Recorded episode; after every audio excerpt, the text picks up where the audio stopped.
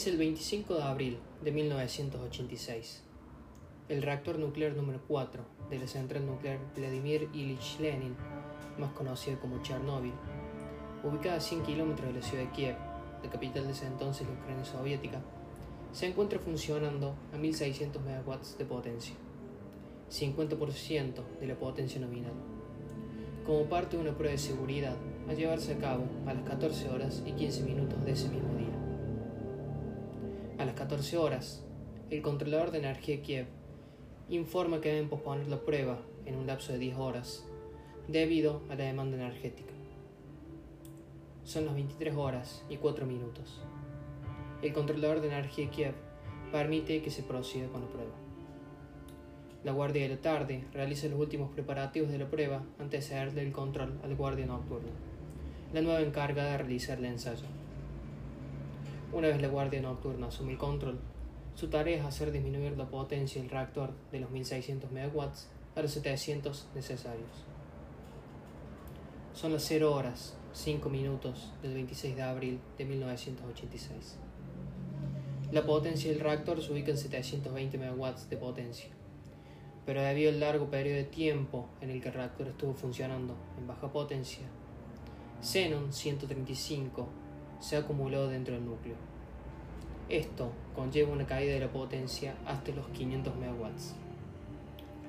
Con el objetivo de prevenir un mayor descenso y mantener la potencia y eventualmente volver a elevarla hasta los 700 MW necesarios, los operarios del reactor número 4 apagan los sistemas de control automático del reactor. La guardia nocturna, compuesta en su mayoría por, de operarios sin mucha experiencia en el manejo del reactor, de cual había sido informado momentos antes de que debían realizar una prueba de seguridad para la cual ni siquiera habían sido ni capacitados y cuyo manual de instrucciones contenía serias contradicciones acerca de los procedimientos a seguir durante el ensayo. En una falta total de experiencia, o podríamos decir descuidos inocentes, hacen caer la potencia del reactor a 30 MW, prácticamente un apagado general. Contra toda norma y procedimiento estándar, los operarios del reactor extraen las barras del control que permiten controlar la potencia del reactor.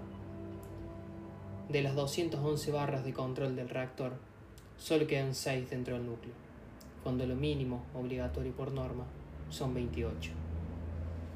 Son las 0 horas 45 minutos. La potencia del reactor se estabiliza en 204 MW.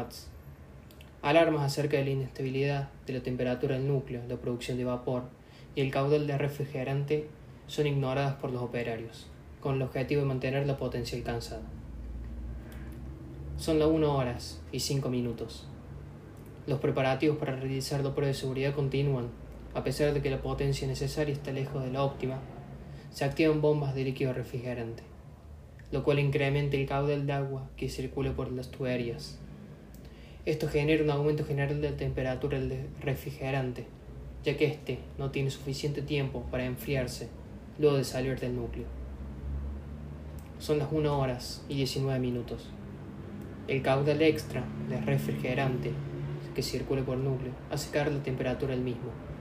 Al ser menor su temperatura, la cantidad de vapor que se produce también cae y la potencia del reactor desciende. La alarma de baja presión de vapor en la turbina suena en la zona de control.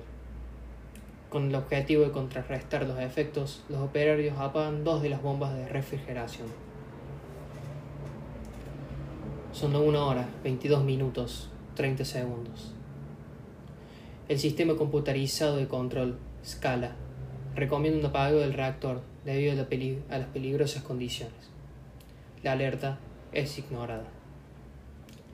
Son las 1 horas, 23 minutos, 4 segundos. El reactor número 4 se encuentra funcionando a baja potencia, casi sin barra de control NEL, con un líquido refrigerante a una temperatura superior a la segura, con apenas 4 de las 6 bombas de refrigerante funcionando en condiciones normales, con un núcleo contaminado por xenon 135 y con la mayoría de los sistemas automáticos de seguridad apagados o desconectados. Sin embargo, el ensayo de seguridad se lleva a cabo igual. Como parte de la prueba, la válvula de vapor que hace girar la turbina que genera electricidad es cerrada. y la turbina empieza a acelerar. Las bombas de refrigeración, por consecuencia, también, lo que reduce el caudal de refrigerante que pasa por el núcleo. Son las 1 hora 23 minutos 5 segundos. La reactividad del núcleo comienza a aumentar a gran velocidad. El xenon 135 en el núcleo empieza a ser quemado. Ya no hay nada que controle la potencia del núcleo. Son las 1 horas 23 minutos 35 segundos. Los operarios en la sala de control se percatan, se percatan de una rápida subida de tensión. Son las 1 horas 23 minutos 40 segundos. Los operarios presionan el botón de apagado de emergencia AZ5 en el panel de control. Son las 1 horas 23 minutos 42 segundos. Todo el agua dentro del núcleo es transformada en vapor. El reactor número 4, diseñado para operar a 3200 MW, alcanza una potencia de 30.000 MW, siendo esta su última lectura. La tapa de 1000 toneladas del reactor sale volando por los aires a 15, 15 metros de altura, destruyendo el techo del edificio. Son las 1 horas, 23 minutos, 45 segundos. El oxígeno entra en contacto con el hidrógeno del núcleo y grafito sobrecalentado, produciendo una segunda explosión que destruye el resto del edificio del reactor número 4, liberando la atmósfera 30% de su combustible, 1.700 kilogramos de uranio y produciendo una radiación de 15.000 Roentgen-Hour, dos veces más que la bomba de Hiroshima, hora tras horas. Son las 1 horas, 23 minutos y 45 segundos del 26 de abril de 1986. El peor accidente nuclear de la historia de la humanidad ha comenzado. En el transcurso de los próximos tres años, más de 600.000 personas trabajarán para contener este desastre. Aún así, miles de ellas morirán a causa de la, explosión y la exposición a la radiación y enfermedades relacionadas. Cerca de 191.000 kilómetros cuadrados serán contaminados con desechos radioactivos. 2.600 kilómetros cuadrados serán inhabitables por los próximos 2.000 años. Y casi 300.000 personas serán desplazadas de su lugar de residencia.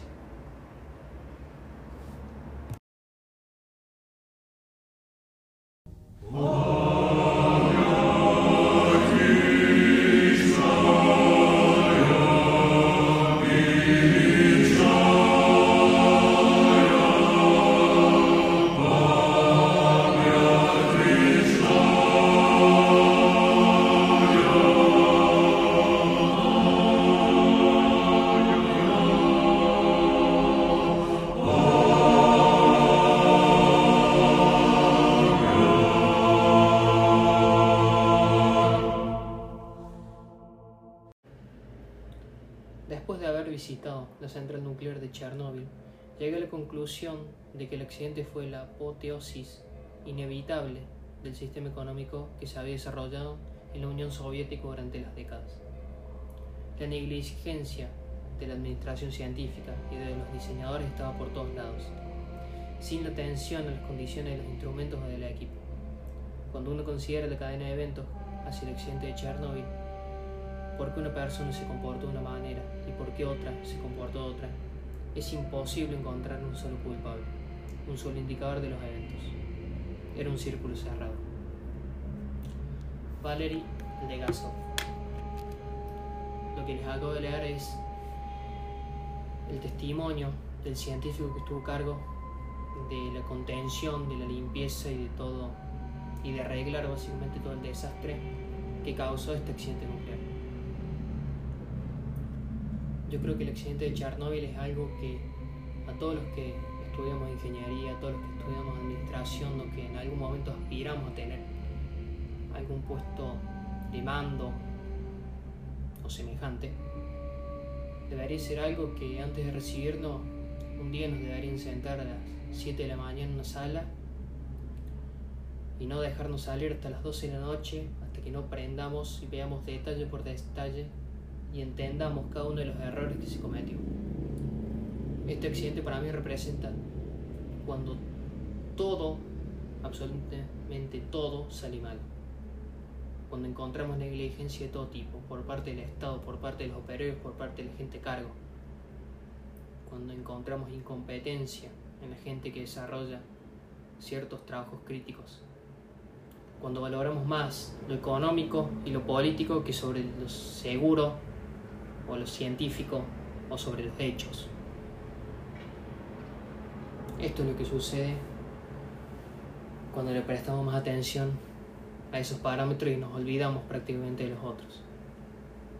El peor nuclear, el peor desastre nuclear de la historia. Algo realmente increíble. Les recomiendo que vean si tienen la oportunidad el documental en forma de serie que tiene HBO, se llama Chernobyl. Son cinco capítulos muy buenos que relatan en un 90% diría yo bastante bien la realidad de los hechos, con una producción muy buena, a mi parece. Quería contarles esto porque yo creo que es algo que todos siempre deberíamos tener presente. No importa quién seas, no importa lo que hagas, si alguna vez tenés gente a tu mando, no importa si, es un reactor nuclear, una empresa, lo que sea, un equipo de mil personas o uno de dos, siempre hay que entender los factores humanos que puede contribuir a que algo salga mal. Y saber cómo poner un límite a los factores políticos, a los factores económicos, que a veces los priorizamos por sobre la seguridad, los priorizamos porque queremos obtener algún mérito, algún beneficio, un pequeño beneficio extra por lo que hacemos. Y ese es el verdadero costo de no saber bien cómo manejar verdades, cómo manejar mentiras, cómo manejar gente, cómo administrar. Espero que les haya parecido interesante.